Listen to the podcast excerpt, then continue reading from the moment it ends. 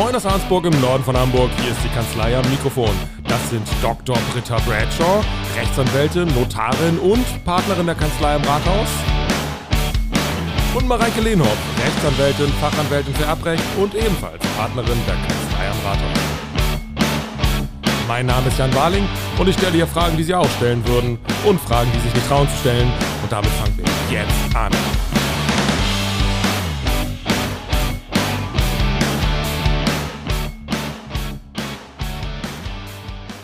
Ja, wir sind wieder da, aber wir sind mehr.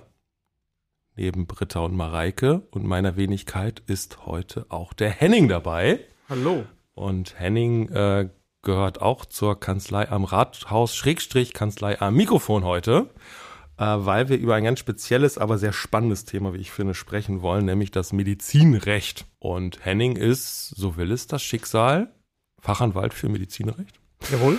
Und so ein, zwei Sätze kannst du ja vielleicht noch sagen. Vor allen Dingen, wie kam es dazu? Wolltest du eigentlich Arzt werden und dann dachtest du, naja, werde ich wenigstens Fachanwalt für Medizinrecht oder wie war die Geschichte dazu? Die Geschichte ist eigentlich kurz erzählt. Ähm, unabhängig davon, also es hat mit der eigentlichen Geschichte nichts zu tun. Ich wollte früher Tierarzt werden. Ach, Ähm, schau, siehst du doch. Erzählt meine Mutter tatsächlich heute immer noch. Wie so eine Kriegsgeschichte. ähm, aber tatsächlich war ich mal auf einem Gestüt dabei und das fand das, fand das alle ganz fürchterlich, was die da gemacht haben miteinander. und habe ich gesagt, Wer nein, jetzt, wer jetzt genau der Tierarzt und die Pferde? die Pferde Das wird jetzt doch in Kombination mit dem. Tierarzt. Ja, das hatten, das, das hatten Züge davon, tatsächlich. Das war beeindruckend. Ähm, und das fand ich insgesamt spooky. Und dann habe ich mich doch dazu entschieden, irgendwas weniger Praktisches zu machen. Und ähm, so bin ich dann zum Jurastudium gekommen. Ich will jetzt Ja. nicht zu weit ausholen. Und, und da meine Frau aus dem medizinischen Bereich kommt, habe ich gesagt, das ist eigentlich ein spannendes Thema. Ja, Obwohl die ersten Züge zum Arzthaftungsrecht tatsächlich schon kamen, bevor ich sie kennengelernt habe. Insofern war sie vielleicht das Zünglein an der Waage Okay. am Ende.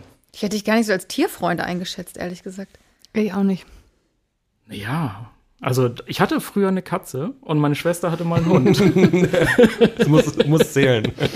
Ja, sehr interessant. Ähm, ist es so, dass man entweder auf Seiten der Patienten steht als Anwalt oder auf Seiten der Ärzte? Also gibt es da so, eine- so eine Art äh, ungeschriebenes Gesetz? Man, wenn, dann vertritt man nur die Ärzte oder nur die Patienten. Der Ehrenkodex der Medizinrechtler, oder? Ja. ja, tatsächlich hört man das immer wieder. Ähm, und es gibt auch viele, die handhaben das so. Ähm, wahrscheinlich auch ähm, gibt es eine gewisse Erwartungshaltung bei bestimmten Mandantenkreisen, dass man sich für eine Seite entscheiden muss. Ähm, ich war noch nicht in der Situation, dass ich es hätte tun müssen, um einzigen, einzelnen Mandanten gerecht zu werden. Ich persönlich finde das auch angenehm, wenn man auf beiden Seiten ähm, arbeiten kann, weil man sozusagen immer auch taktisch weiß, was der jeweils andere tun würde Mhm. und sich dann natürlich in seiner eigenen Taktik darauf einstellen kann. Deswegen, ich vertrete beide Seiten. Verstehe. Ähm, wo, wo knüpft das Ganze dann in der Praxis an? Also ich, äh, ich hatte vor einer Weile mal so einen zahnmedizinischen Eingriff. Das war dann auch eine OP, glaube ich, im, im rechtlichen Sinne. Also gab es so einen komischen Bogen, äh, wo der Arzt gesagt hat, ja, pf, es steht halt das Übliche. Ne? Und das kann bluten. Und hier können Sie unterschreiben. So, also ungefähr so lief das ab. Und Verbesserungsfähig. Äh, so, äh, ist das schon später, wenn es dann zu einem ähm, Ergebnis kommt, was mich dann unglücklich macht, so wird es ja wahrscheinlich sein, ähm, schon der Angriffspunkt, dass man sagt, Mensch, wie war es mit der Aufklärung? Ja, Ist kann, das so? kann auf jeden Fall ein Angriffspunkt sein. Also ich fürchte, wenn ich jetzt den ganzen äh, rechtlichen Rahmen erklären würde, würde es die Folge hier komplett sprengen. Aber ähm, die Aufklärung ist natürlich ein wichtiger Baustein von der Arzthaftung. Ähm, du musst dir immer vergegenwärtigen, ein, jeder ärztliche Heileingriff ist eine Körperverletzung. Und in diese Körperverletzung musst du als Patient einwilligen, äh, damit der Arzt sich nicht strafbar macht am Ende. Und diese Einwilligung kannst du als Patient natürlich nur dann rechtswirksam von dir geben, wenn du weißt, in welches Risiko du dich begibst. Ne? Und deswegen ist das ein, ein sehr wichtiges Thema. Und das muss der Arzt eigentlich auch ernst nehmen. Dein Arzt hat es offensichtlich nicht ganz so ernst genommen. Ich sag ja keine Namen hier. Nein, aber ähm, auch diese Aufklärungsbögen, die man sonst kennt, reichen eigentlich nicht aus. Der Arzt muss immer ein persönliches Aufklärungsgespräch führen und das auch entsprechend dokumentieren. Mhm. Okay. Und welche Rolle spielt dabei letztlich dann die Versicherung, habe ich mich gefragt, weil ähm, normalerweise zahlt die ja die Leistung. Also wenn ich jetzt mich da behandeln lasse bei diesem Arzt, dann zahle ich das ja gar nicht. Also ich bin ja in dem Sinne gar nicht Leistungsempfänger, vielleicht schon, keine Ahnung, aber so fühlt sich ja nicht an, sondern jemand anders zahlt das ja. Aber du machst ja einen Schaden gelten. Genau, aber kann es kann es auch sein, dass die, die, Versi also die Krankenversicherung mal sagt, äh, hier, wir steigen hier ein und sind nicht bereit, das zum Beispiel zu bezahlen? Also kann es Ähm, auch in so eine Richtung gehen? Also das ist ja grundsätzlich so bei Versicherungen. Ne? Die behalten das Geld ja lieber für sich. Ja. Ähm, insofern, wir reden über eine Krankenversicherung. Ne? Nicht Genau. die, wenn du Versicherung meinst, nicht die Haftpflichtversicherung des Arztes, die ja dann, wenn man das konsequent weiterdenkt, ja auch irgendwann mit auf Ja. äh, sozusagen ins Spiel kommt. Ähm, nein, also es ist tatsächlich so. Ähm, du musst dir das vorstellen wie so ein Dreieck, so ein Beziehungsdreieck. Wir Juristen malen ja immer gerne so Beziehungsdreiecke Können auf. unsere Hörerinnen und Hörer jetzt nicht sehen. Nein, also es ist einfach so, es sind ähm, so ein bisschen flapsig gesprochen, es sind komplett unterschiedliche Rechtsverhältnisse. Du hast einmal das Behandlungsverhältnis zwischen dir und dem Arzt Mhm. und du hast das Kostenerstattungsverhältnis zu deiner Krankenversicherung, also privat. Bei gesetzlicher Krankenversicherung läuft das Spiel noch ein bisschen anders. Ähm, und insofern greifen diese Rechtsbeziehungen nicht ineinander ein. Vertragspartner des Arztes bist immer nur du als Patient. Mhm. Und du hast gegenüber deiner Krankenversicherung ein Erstattungsverhältnis. Mhm. Insofern kann es dann natürlich immer mal vorkommen, dass die Krankenversicherung das nicht bezahlen will. Aber das kann entweder daran liegen, dass der Arzt das falsch abgerechnet habe. Ja, das muss man dann halt überprüfen. Oder dass dein Krankenversicherungstarif das nicht hergibt. Weil du gesagt Okay. hast, ich möchte jetzt einen Billigheimer-Tarif haben und deswegen kriege ich keine Goldleistungen hier. Aber in dem Fall, wo jetzt ähm, der Arzt haften muss und dies nicht in Ordnung war, die Behandlung, die er gemacht hat, ähm, ist nicht automatisch die Krankenkasse auch in der Situation, dass sie sagen, dann wollen wir es auch nicht bezahlen, wenn es nicht ordentlich gemacht wurde. Die Leistungspflicht ist dann doch da. Ja, grundsätzlich schon, weil sie sich dir gegenüber vertraglich ja, verpflichtet okay. ist, das zu erstatten. Es gibt immer noch so ein Hintertürchen, wo man sagt, äh, die, man kann das ärztliche Honorar zurückfordern, wenn die Leistung, das kommt insbesondere bei Zahnärzten geregel, äh, regelmäßig mal vor, ähm, für den Patienten vollkommen wertlos ist und neu hergestellt werden muss. Also so ein Zahnersatz. Ne? Klar ist auch, der passt nie zu 100 Prozent von Anfang an. Da muss nachgebessert werden. ist ja wie ein Handwerk. Ich glaube, was Jan meint, ist, wenn aus der schlechten Behandlung dann noch weitere Kosten folgen. Also wenn zum Ja, Beispiel eine Schere im Bauch vergessen wird, dann muss, dann muss ja, der ist ja alles schon passiert oder ein Tupfer oder so. Ja. Dann muss er nochmal operiert werden. Mir Dann ist muss der das ja Tupfer lieber, rausgeholt werden. glaub ich. Gut, der Tupfer. ja, da muss ja nochmal operiert werden. Das zahlt dann doch sicherlich nicht die gesetzliche Krankenversicherung oder die private, sondern die Haftpflichtversicherung des Arztes, oder?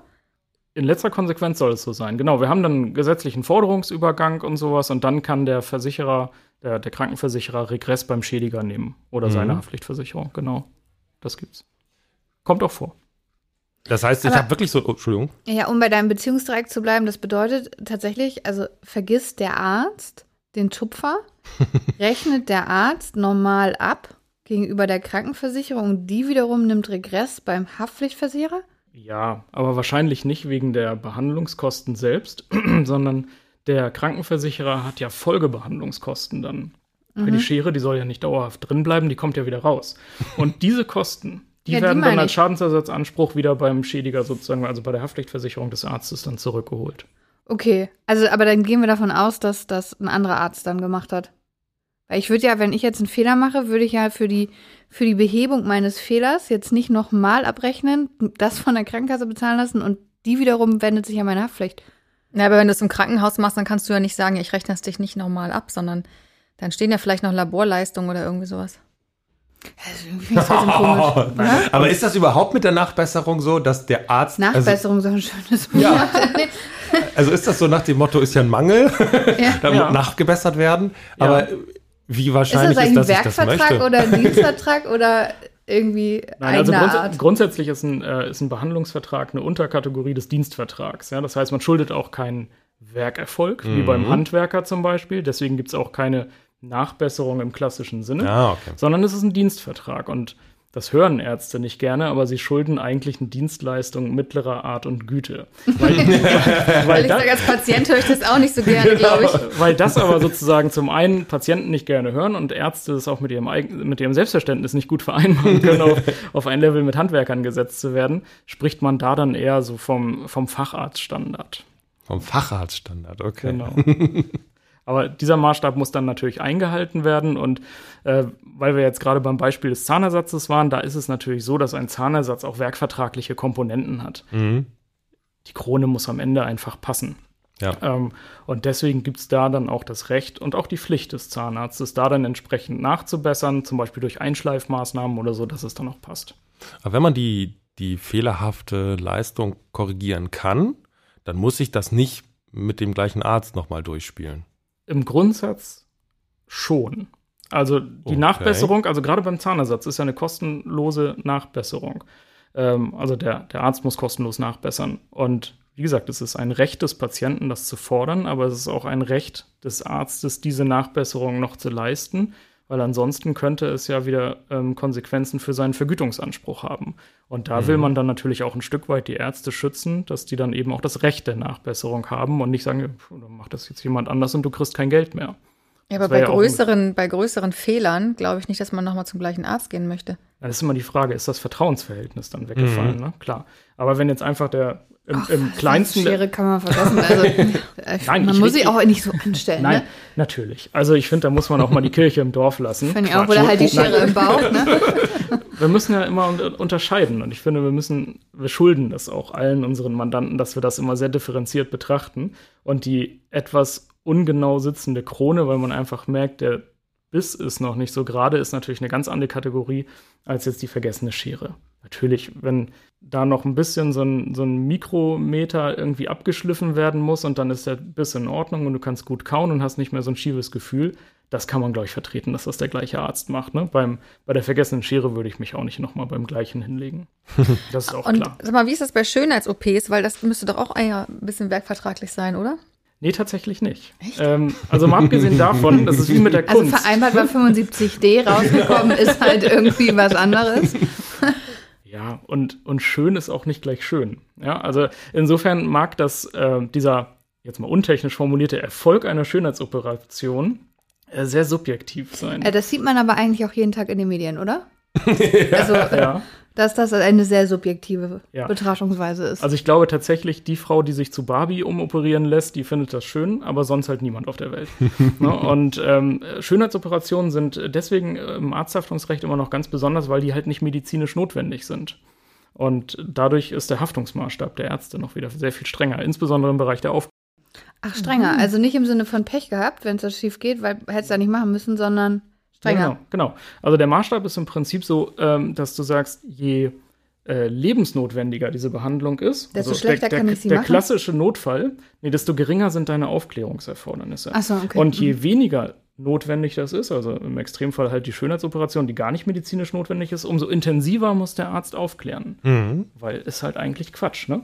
Und, ähm, und das folgt immer daraus, dass ein, ein Aufklärungsfehler nicht per se ein Behandlungsfehler ist. Er kann es sein, aber du brauchst noch eine zusätzliche Voraussetzung, nämlich äh, nach, mit den schwülstigen Worten des Bundesgerichtshofs eine, eine glaubhafte Interessenkollision. Okay. Und das heißt, das heißt so viel wie, ähm, wenn ich das gewusst hätte, lieber Arzt, dann hätte ich das natürlich nicht gemacht. Ne? also, Und wenn, wenn du jetzt sagst, du hast eine, eine lebensbedrohliche Erkrankung und die muss unbedingt operiert werden, weil sonst stirbst du und diese Behandlung ist verdammt nochmal gefährlich, dann würdest du sagen, ja, aber ich gehe das Risiko trotzdem ein, weil ich ja sonst sterben würde. Mhm. Und bei einer ähm, ähm, Schönheitsoperation gibt es halt nichts. Ne? Und wenn du dann sagst, ja, aber wenn ich gewusst hätte, dass die Nase hinterher noch hässlicher ist als vorher, dann hätte ich es nicht gemacht. also die Interessenkollision liegt auf Ebene, ich mache den Eingriff oder ich mache ihn nicht. Diese beiden, Oder anders. Hm? oder Genau. anders. Also die beiden stehen im Vergleich zueinander quasi, Ja, genau. diese Szenarien. Okay, verstehe. Spreche ich dann immer letztlich über Schmerzensgeld auch? Also, ähm, dass ich sage, Mensch, es gibt ja vielleicht auch Fälle, wo man nicht korrigieren kann, wo ich auch mit einem Nachteil weiter leben muss. Ähm, ist das dann Schmerzensgeld? Also Schmerzensgeld ist tatsächlich eine der größten Schadensersatzpositionen, die wir in dem Bereich haben. Und selbst wenn der Fehler beseitigt werden kann, ist ja trotzdem Ungemach und Leid damit verbunden. Selbst dann würdest du ein Schmerzensgeld bekommen, äh, wenn es behandlungsfehlerhaft war. Aber wir haben jede Menge Schadensersatzpositionen. Ne? Wir können äh, neben dem Schmerzensgeld können wir Verdienstausfallschaden geltend machen, Haushaltsführungsschaden, also wenn man aufgrund der Einschränkung irgendwas im Haushalt nicht mehr machen kann, was man sonst immer gemacht hat und das muss dann jemand anders übernehmen, das kann man in Geld übersetzen. Ja. Ne? Und Aber bei Schmerzensgeld frage ich mich, wie, wie berechnet man das? Also, was ist quasi der, der die Verlust? Top, die Top 5 fände ich gut. die Top So. 5, Top genau. five Die des Top 5 des Schmerzensgeldes? Ja. Okay. Meine Top 5 oder Aus deiner Erfahrung die heraus. All-Time-Favorites von der ganzen Welt? Ja, wenn, wenn du das kannst, dann auch das. Aber ansonsten hätte ich gesagt, aus deiner persönlichen Erfahrung. Ähm, also die, die klassischerweise größten Schmerzensgeldbeträge, äh, die bisher ausgeurteilt wurden, kommen meistens aus dem Bereich des Geburtsschadensrechts. Ne? Wenn mhm. unglücklicherweise mhm. ein Kind ähm, bei der Geburt Sauerstoff unterversorgt wird und dann schwerstbehindert zur Welt kommt. Ähm, die leben mittlerweile sehr, sehr lange. Äh, und deswegen können da sehr große Schadensersatzpositionen zustande kommen. Ne? Natürlich durch das Schmerzensgeld, weil durch die potenzielle Lebenserwartung das äh, zum einen relativ hoch ist, aber du hast zusätzlich natürlich dann auch Pflegekosten, die dann über das, die ganze Lebensdauer sozusagen hochkommen. Ne? Und da kratzt man jetzt an der Million Schmerzensgeldgrenze. Okay. Ansonsten haben wir in Deutschland leider, muss man aus eigenem Interesse sagen, keine amerikanischen Verhältnisse. Die Schmerzensgelder sind deutlich geringer, als man das gerne hätte. Gibt es nicht auch eine Schmerzensgeldtabelle irgendwie? Genau. Äh, so steigt man dann meistens in den Fall dann konkret ein, dass man guckt, was gibt es für vergleichbare Fälle oder gab es in der Rechtsprechung. Und diese Schmerzensgeldtabellen, die fassen das halt äh, zusammen, dass sie sagen, okay, nach der Verletzung Arm ab oder so, ähm, guckt man dann, was hat die Rechtsprechung dafür ausgewürfelt. Und dann schaut man immer, ist unser Fall vergleichbar oder mhm. nicht. Haben wir ein bisschen mehr Verletzungen, gehen wir eine Tendenz ein bisschen nach oben. Haben wir ein bisschen weniger Verletzungen, gehen wir eine Tendenz ein bisschen runter. Danach würdest du dich dann orientieren, wenn du dann quasi ja, genau. eine Klage entsprechend ja. auf, es, aufbaust. Am Ende ja. ist sowas, ähm, unterliegt das der richterlichen Schätzung. Und Richter würden auch diese Schmerzensgeldtabellen als Schätzgrundlage zugrunde legen. Und dann kann man halt erstmal aus dem Vollen schöpfen, dass man auch guckt, wie alt ist diese Entscheidung, haben wir vielleicht noch D-Mark-Beträge, dann müssen wir das entsprechend hochsetzen, Geldentwertung, solche Spiele. Mhm. Und würdest du sagen, die äh, Erwartungshaltung der Mandanten äh, entspricht in etwa dem, was realistisch ist, oder weicht die in der Tendenz eben eher nach unten oder nach oben ab? Lass mich raten, die weicht nach oben ab, oder nicht? äh, das hätte ich jetzt auch vermutet. ja. Aber ja. wer weiß. Ich glaube, man kann es nicht so pauschal sagen, weil das auch äh, sehr individuell vom Empfängerhorizont ausgeht. ja. ähm, also es gibt sehr viele Mandanten, die glauben, jetzt reich zu werden und Millionen dafür zu kriegen und die gucken dann so ein bisschen geknickt, wenn man die so ein bisschen auf den Boden der Tatsache zurückholt. Es gibt auch durchaus Leute, die sagen, wow, so viel haben sie da rausgeholt, das ist ja krass. Die haben dann mit ein paar hundert Euro gerechnet und kriegen ein paar tausend und finden das super. Mhm. Und ist das so, ich, das klang eben so, dass das Schmerzensgeld aber dann äh, mit dem Tod auch entfällt. Also es ist nichts, wir haben ja auch eine Erbrechtlerin hier, äh, nichts, was, was vererbt wird, oder? Dann? Habe ich es falsch verstanden? Das hast du falsch verstanden. Okay. Ähm, man muss auch da mal differenzieren. Also der, der arme Mensch, der im Krankenhaus jetzt, sagen wir mal, verstirbt, der hat natürlich einen eigenen Schmerzensgeldanspruch für die Dauer, die er noch erlebt hat ähm, und wo er dann Schmerz und Leid erlitten hat. Und dieser Schmerzensgeldanspruch geht dann im Rahmen der Erbschaft über auf die Erben. Die können das dann im Weiteren geltend machen. Okay. Die Hinterbliebenen selbst kriegen aber eigene Ansprüche seit ein paar Jahren. Ne? Das nennt man so ein bisschen untechnisch das Hinterblie oder das Angehörigen-Schmerzensgeld. Mhm. Eigentlich ist es das Hinterbliebenengeld. Wir hatten in Deutschland immer so eine Situation, das gab es gar nicht. Im fast ganz an, übrigen Europa gab es das, nur bei uns nicht. Und äh, die Lücke ist jetzt geschlossen, dass auch die Hinterbliebenen sozusagen eigene Ansprüche äh, direkt bekommen, ohne dass das erst den Umweg über den Verstorbenen gehen muss.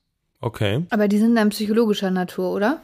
Nee, tatsächlich nicht. Also das gab es immer schon, dass man so diese psychologischen Schockschäden mhm. hatte, ne? dass der Angehörige, der sozusagen Zeuge wurde, dass sein Ehepartner vom LKW erfasst wurde, der kriegt wohl einen Schock.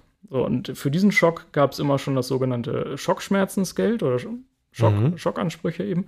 Und ähm, das ist damit aber gar nicht gemeint, sondern bei diesen hinterbliebenen Geldansprüchen richtet sich das einfach nur nach dem Grad des Näheverhältnisses. Mhm. Das heißt, wir brauchen als Voraussetzung natürlich immer, dass ein naher Angehöriger durch den Fehler eines anderen, es kann ein Verkehrsunfall sein, es kann ein Arzthaftungsfehler sein oder sonst irgendwas, aus dem Leben gerissen wird und dann bestimmt sich die Höhe nach dem Näheverhältnis. Also ein Ehepartner wird im Zweifel mehr kriegen als ein volljähriger Abkömmling, der schon mit seiner eigenen Familie ganz woanders wohnt. Ne? Okay. Und, und, ein minderjähriges Kind wiederum mehr als der Erwachsene. Mhm. Und sind das dann auch so Ersatzleistungen für, für Unterhalt, der einem entgeht? Oder wie, wie ist da der Ansatz? Nee, das geht extra. Also Ach, das, geht noch extra. das Hinterbliebenengeld ähm, läuft sozusagen dann ähnlich wie das Schmerzensgeld. Ähm, und Unterhaltsansprüche kriegst du auch noch als Schadensersatzposition dann. Also kannst du kriegen. Kriegst du nicht immer automatisch, ne? Das ist ja klar. Wenn man jetzt durch den Behandlungsfehler tatsächlich verstirbt, dann könnten ja nur die Erben ne, diesen Anspruch dann geltend machen gegen den Arzt, ne? Für den Verstorbenen, Für der, den der übergegangen Verstorbenen, ist. ne? Ja, Ja. genau. Ja. Mhm, genau. Das wäre schon so, ne? ja. Okay. Wie ist denn das eigentlich mit ähm, der Beweislage in den Prozessen? Ist das schwierig, diese Behandlungsfehler äh, zu beweisen? Das stelle ich mir ziemlich schwierig vor, oder? Ja, ist sehr schwierig. Also ähm, du musst, du musst halt immer für den Behandlungsfehler eine Abweichung vom Facharztstandard haben. Ne? Ähm, Mittlere Art und Güte.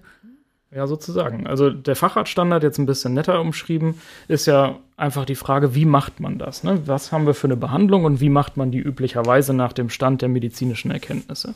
Da so könnte man es wohl einigermaßen allgemein verträglich ausdrücken. Ähm, Aber ich mache das seit 20 Jahren so.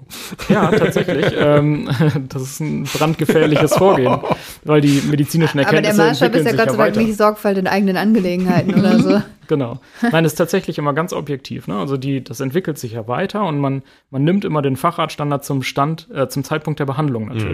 Dass sich das danach weiterentwickelt und man hinterher schlauer ist, das zählt dann halt nicht. Mhm. Und ähm, das ist schon unheimlich schwer zu beweisen und erstmal zu ermitteln, weil wir müssen erstmal gucken, was haben wir für eine Behandlung, wie sollte man es idealerweise machen und wie ist es wirklich gemacht worden. Und das musst du immer alles miteinander vergleichen und beurteilen. Und weil weil das alles medizinische Fragen sind, sollten wir Anwälte tunlichst die Finger davon lassen. ähm, und, aus, und das machen Richter auch. Also das sind ja auch Juristen, genauso wie wir. Und die sollten und tun es auch, die Finger davon lassen. Und deswegen werden solche Fragen dann immer durch ein medizinisches Sachverständigengutachten geklärt. Ja.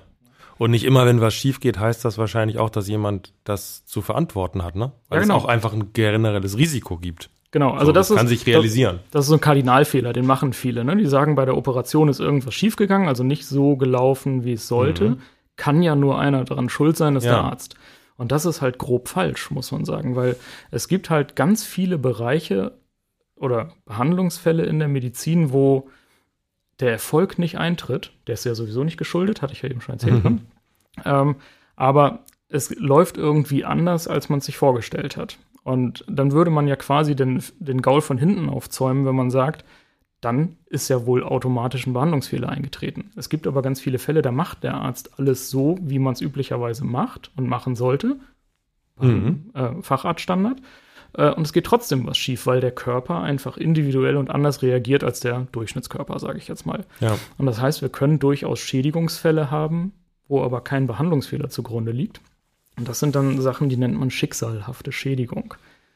Blöde Terminologie, wenn du mich fragst, aber Für, ähm, äh, hat sich so keine eingebürgert. Ansprüche, ne? Ja, genau. Ja.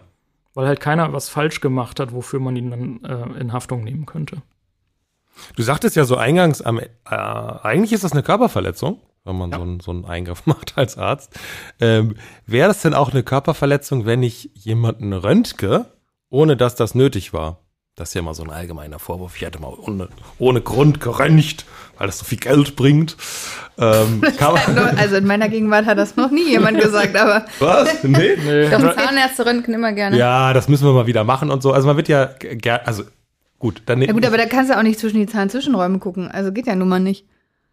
Also zum einen Aber- hast du da wirklich eine medizinische Indikation. Ne? Also das, das kann schon sein. Und Aber ich will so ein bisschen darauf hinaus, wo, wo fängt quasi dieser Eingriff dann quasi an? Also Jan ist würde die- dir gerne ein neues Mandat ist- übertragen. und die sind immer besonders gut. Also kann auch ein Röntgen, was so potenziell irgendwie auch einen Nachteil darstellen kann, kann man darüber schon dann diskutieren, ob das ähm, in diesen Bereich geht? Ja oder nein? So. Theoretisch ja, praktisch macht man es nicht. Du willst das Mandat nicht, ne? Noch nicht, noch, noch Da, nicht. da steht ja auch kein, kein erkennbares Haftungsvolumen und kein Schadenspotenzial dahinter. Ja.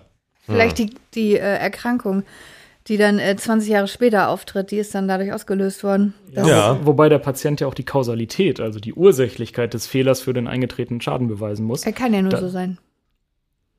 Theoretisch. Vielleicht. Nein. Aber das ist so, ne? Alle, die, diese ganze Beweislast, die ist im Rucksack vom Patienten, ne? Im Grundsatz ja. Das gibt Ähm. da nicht irgendwie so einen Fall, so, ja, aber jetzt, also sieht's für dich doch Ja, so es- aus, dass du dich hier mal verteidigen musst. Nein, das, das gibt es ja tatsächlich und das ist auch immer die, das Ziel der anwaltlichen Taktik auf Patientenseite. Ne? Es gibt sowas wie einen groben Behandlungsfehler, ähm, wo dann, ähm, man muss es sich so vorstellen von der Intensität, du fasst dir an den Kopf und sagst, Mann, wie kann denn das passieren? das ist ungefähr so Ja. äh, das Level eines groben Behandlungsfehlers. Äh, der Bundesgerichtshof sagt dann eher so, es darf schlechterdings nicht passieren, es ist nicht nachvollziehbar. Dass Hast du ein einem Arzt- Beispiel? Das falsche Bein abzuschneiden. Ne, wenn das rechte Bein amputiert werden soll und ähm, Passiert immer wieder leider, ne? ja, oder ich hatte neulich einen Fall, äh, da sollten ähm, gebrochene Rückenwirbel versteift und fixiert werden und die haben sich schlicht und ergreifend verzählt und haben immer den Nachbarwirbel versteift. Was natürlich, was natürlich Käse ist. Erstmal schränkt es die Bewegungsfreiheit so ein bisschen ein und der eigentlich gebrochene Wirbel muss ja auch noch zusätzlich versteift werden. Und schon maximiert ist ja sich das übel. eigentliche Problem. Ne? Also das sind schon manchmal so handwerkliche Sachen. Und, und da muss man schon immer fragen, kann, darf das wirklich passieren? Ne? Aber diese, diese Situation eines groben Behandlungsfehlers, da will man als Anwalt, als, Entschuldigung, als Anwalt immer hin, ähm, weil sich dadurch die Beweis, ah nein, man sagt untechnisch, die Beweislast dreht sich um. Richtiger ist es so, dass die Kausalität, ne, die, die ursächliche Verknüpfung zwischen Behandlungsfehler und Schaden, die wird vermutet. Ah, okay. Ähm, und das ist natürlich eine erhebliche Verbesserung für den Patienten, weil er sonst ja total unbewaffnet ist. So vom Ja. medizinischen Sachverstand her. Und das will man ausgleichen, unter anderem dadurch. Und dann muss man aber gleichwohl den Behandlungsfehler, auch die Tatsache, dass er grob ist, muss man als Patient beweisen und den Schaden auch. Nur die ursächliche Verknüpfung dazwischen. Die wird vermutet und der Arzt müsste sich dann entlasten. Und das ist für den wiederum relativ schwierig, weil er dann sagen müsste, mein Fehler, der bewiesen ist, ist, ist noch nicht einmal mitursächlich geworden. Ja. Mitursächlichkeit würde vollkommen ausreichen, um ihn voll schadensersatzlich in die Haftung zu nehmen. Okay. Das kommt auf die Feinheiten an. Ja, ja. ja, ja. Aber du sagtest, ähm, grob, also die Tatsache, dass es ein grober Fehler ist, musst du auch beweisen. Ist das nicht eher eine Wertungsfrage? Äh, ja, also es ist, es, ist, es ist immer eine Mischung zwischen den medizinischen Anknüpfungstatsachen, was den Facharztstandard anbelangt und wie sehr man davon abgewichen ist. Und äh, die Frage, ob es am Ende ein Behandlungsfehler ist und ob der dann auch noch als grob zu kategorisieren ist, ist eine juristische Würdigung. Da kommen wir dann wieder ins Spiel. Eigentlich habe ich so ein Verbot, dass ich glaube, ich darf keine Corona-bezogenen Fragen, glaube ich, stellen, ne? Eigentlich. Ich habe das Du Verbot nicht erteilt. Plötzlich habe ich hier alle Freiheiten. Notfalls musst du halt, notfalls musst du halt schneiden am Ende. Ja, ja, ja, ja. Weil ähm, ich mich gefragt habe, wie das eigentlich ist, wenn ein Arzt, weil das hört man auch manchmal, dass der ab, dass der eigentlich empfiehlt, nicht sich impfen zu lassen. So, also der Hausarzt sagt, Mensch, also nee, lass das mal lieber nach. Und sich jetzt quasi das, äh, das Ganze im übelsten realisiert. Ich lande am Ende doch mit einer Corona-Infektion auf der Intensivstation. Vielleicht passiert sogar Schlimmeres kann ich dann vielleicht meinen Hausarzt irgendwie in Anspruch nehmen, dass er mich da falsch beraten hat. Ja. In Anspruch nehmen kann man das immer. Ja, also das ist, das ist gar nicht die Frage. Die, äh, die interessante Frage, und das meinst du wahrscheinlich eher, hat das hinreichende Aussicht auf Erfolg? Ja. Ich glaube eher nicht, äh, weil es natürlich immer die ureigene Entscheidung des Patienten ist und er natürlich die Beratung des Arztes irgendwie mit verwurstet, aber äh, entscheiden muss es am Ende selbst. Der Arzt verbietet es ihm ja nicht. Und das unterscheidet diesen Fall ja in erster Linie auch von den Fällen, wo der Arzt eine Erkrankung übersieht und der Patient sich deswegen nicht behandeln lässt. Ne? So die klassische Krebsdiagnose, die nicht gestellt wird oder sowas.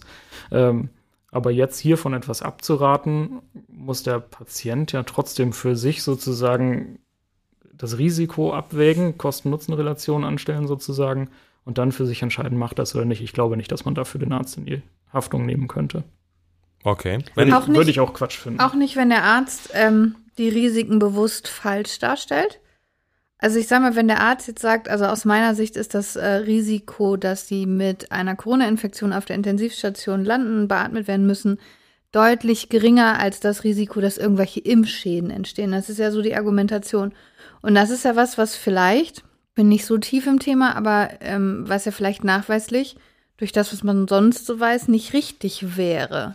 Oder würde der Arzt dann sagen, naja, aber es äh, ging ja um ihre persönliche Situation und sie haben irgendwie, keine Ahnung, eine komische Vor, Vor, äh, ja, Vordisposition oder, oder wie man das nennen möchte. Ähm, deswegen ist es bei ihnen anders.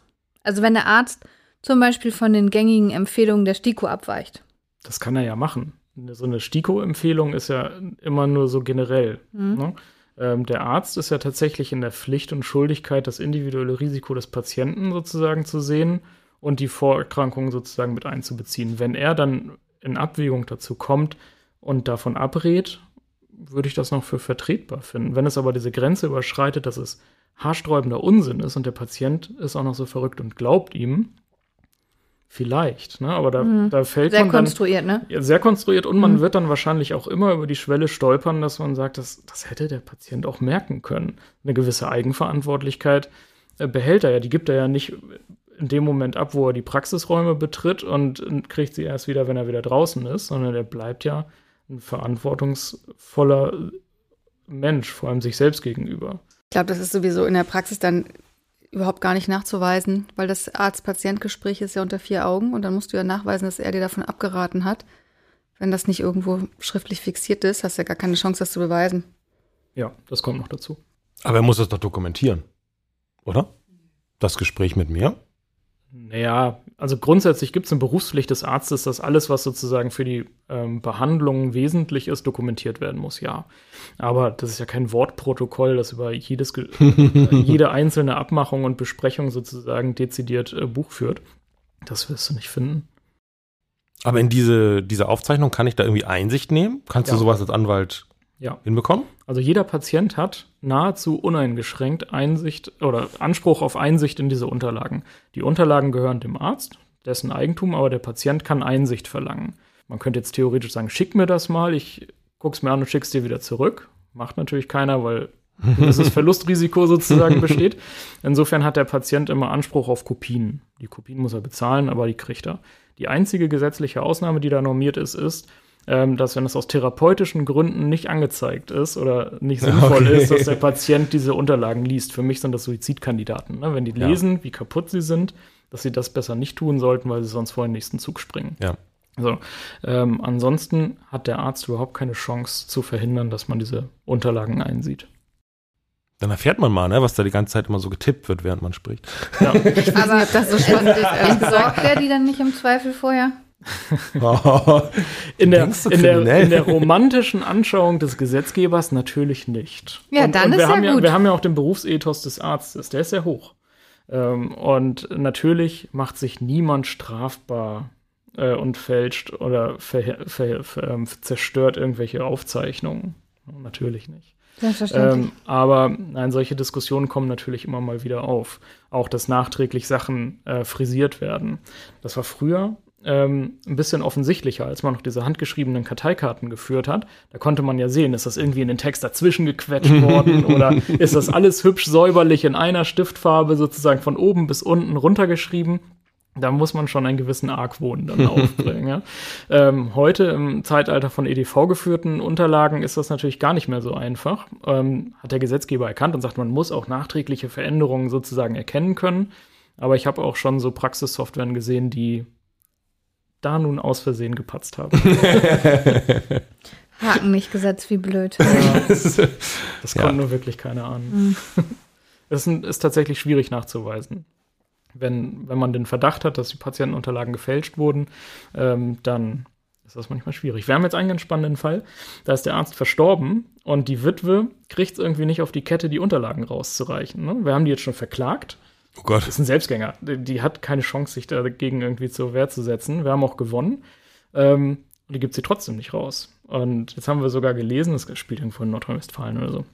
Ähm, äh, hat der Mandant jetzt einen Zeitungsartikel rausgereicht, äh, reingereicht, wo dann drin steht, die hat irgendwie 30.000 unsortierte Patientenakten in ihrer Garage liegen. Und der, der, arme Gerichtsvollzieher hat sich da komplett durchgefühlt Oh und musste irgendwann feststellen, ja, gerade die Akte habe ich jetzt nicht gefunden. Aber wir sind die Nächsten. Also äh, wir haben jetzt auch gerade die Zwangsvollstreckung eingeleitet. Das ist eine Katastrophe. Oh Mann. Will man auch in der Situation als an ihrer Stelle nicht haben, ne? Nee, Oh absolut Mann. nicht. Vor allem die Patienten, die sind insoweit natürlich echt angeschmiert, weil die die Unterlagen von dem früheren Arzt, der verstorben ist, natürlich für die Folgebehandlung brauchen, Mhm. ähm, damit der neue Arzt weiß, auf welcher Grundlage er aufbaut. So, und wenn du die Sachen einfach nicht kriegst, das ist echt misslich. Ja. Und Vielleicht wird das ja doch mal irgendwann so digitalisiert, dass es auch zentralisiert irgendwo. Das glaube ich nicht. Also du, du musst ja sehen, ähm, äh, die ganzen Gesundheitsdaten, ne, Patientendaten sind ja besondere persönliche Daten im Sinne des Datenschutzrechts. Die sind besonders schutzbedürftig und deswegen kann ich mir das nicht vorstellen, dass man die irgendwo mal zentral speichert. nicht in Deutschland. Nein, es ist auch nicht gut. Das ist nicht gut. Ist auch nicht. Gut, Wir wollen nicht politisch werden. Das war sehr interessant, sehr aufschlussreich. Noch Fragen? Nein. Keine Fragen? Keine Schätzfrage heute? Ist ja blöd, ne? Ja, Ich, ich wollte vermeiden, dass du jetzt auch noch gegen Henning verlierst. Das, ist, das, das weiß ich zu schätzen. Wir danken herzlich. Sehr gerne. Möchtest du noch was mitteilen? Möchtest du unseren Hörerinnen und Hörern Noch so, noch, so etwas, Abschlusstipp. noch so, Ja. ein- so einen Abschlusstipp mitgeben? So, So nach dem Motto, wenn es gelb wird, wird's eklig. So eine Art. Das ist mir in Erinnerung geblieben. Nein, also es ist, ähm, wir reden, wenn wir über Arzthaftungsrecht reden, sehr oft über große Schadendimensionen. Ähm, und da hängen natürlich erhebliche Kostenrisiken dran. Insofern von mir immer ein gut gemeinter Tipp, einfach ein bisschen Weitblick haben und schon mal eine Rechtsschutzversicherung abschließen. Ähm, sichert meinen Honorarfluss. Das ist äh, nicht ganz uneigennützig, aber für den Patienten ist es natürlich, oder auch die Hinterbliebenen, man stirbt ja nicht immer gleich. Der, manche überleben das, können die Ansprüche sozusagen im eigenen Namen auch weiter geltend machen. Das beruhigt ungemein, wenn man dann jetzt nicht enorme Kostenrisiken Ja. eingeht. Ne? Als Beispiel, um mal zu erkennen, wie dramatisch das sein kann, war zwar ein Todesfall und die Erben haben es gemacht, aber da sind von dem Anwalt, der es vor mir bearbeitet hat, ich habe das im laufenden Verfahren übernommen, 600.000 Euro Schmerzensgeld eingeklagt worden. Und wir haben uns auf 25.000 hinterher verglichen. Ah, So, das ist, das ist schon mal ein Rohrkrepierer, wie man sich kaum schlimmer vorstellen kann. Immerhin haben die noch was bekommen. Ja, aber die Kostenquote, kannst du ja mal ausrechnen, die lag irgendwo bei so 99,5 Prozent oder so. Ähm, Kosten für die Rechtsschutzversicherung sind, glaube ich, entstanden in Höhe von 70.000, 80.000 Euro. mhm. Wenn du das aus eigener Tasche bezahlen musst, dann sind die 25.000 halt mal nichts wert. Ne? Und ich hatte auch schon Fälle, wo uns dann die, die Behandlungsseite, ich habe die Patientin in dem Fall vertreten, die haben uns dann so gönnerhaft so einen Kleinstbetrag irgendwie angeboten, äh, um, um dann so ein bisschen nett zu sein. So, da, da kommt einem schon alles hoch. Ne? Und, aber das musst du dann trotzdem relativ kühl durchrechnen, dass du sagst, okay, äh, die Kostenstruktur verändert sich ja bei Abschluss eines Vergleichs und ist es wirtschaftlich sinnvoll oder ist es denn in dem Fall billiger, vielleicht auch nur die Klage zurückzunehmen? War es in dem Fall. Ja. Aber das ist, glaube ich, wirklich ein guter Tipp. Also gerade in Sachen eigener Gesundheit will man nicht aufgrund von ja, finanziellen Umständen nicht zu seinem Recht kommen, glaube ich. Ne? Ja. Das kann Ja. man, glaube ich, sagen. Gut. Vielen Dank. tschüss. Tschüss. Tschüss. Vielen Dank, dass Sie bei uns waren. Und sollten Sie eine Frage haben, die ich Britta und Mareike doch nicht gestellt habe, schreiben Sie mir an fragen.kanzleiamikrofon.de. Um keine Folge zu verpassen, abonnieren Sie unseren Podcast. Bis zum nächsten Mal. Tschüss und bleiben Sie neugierig.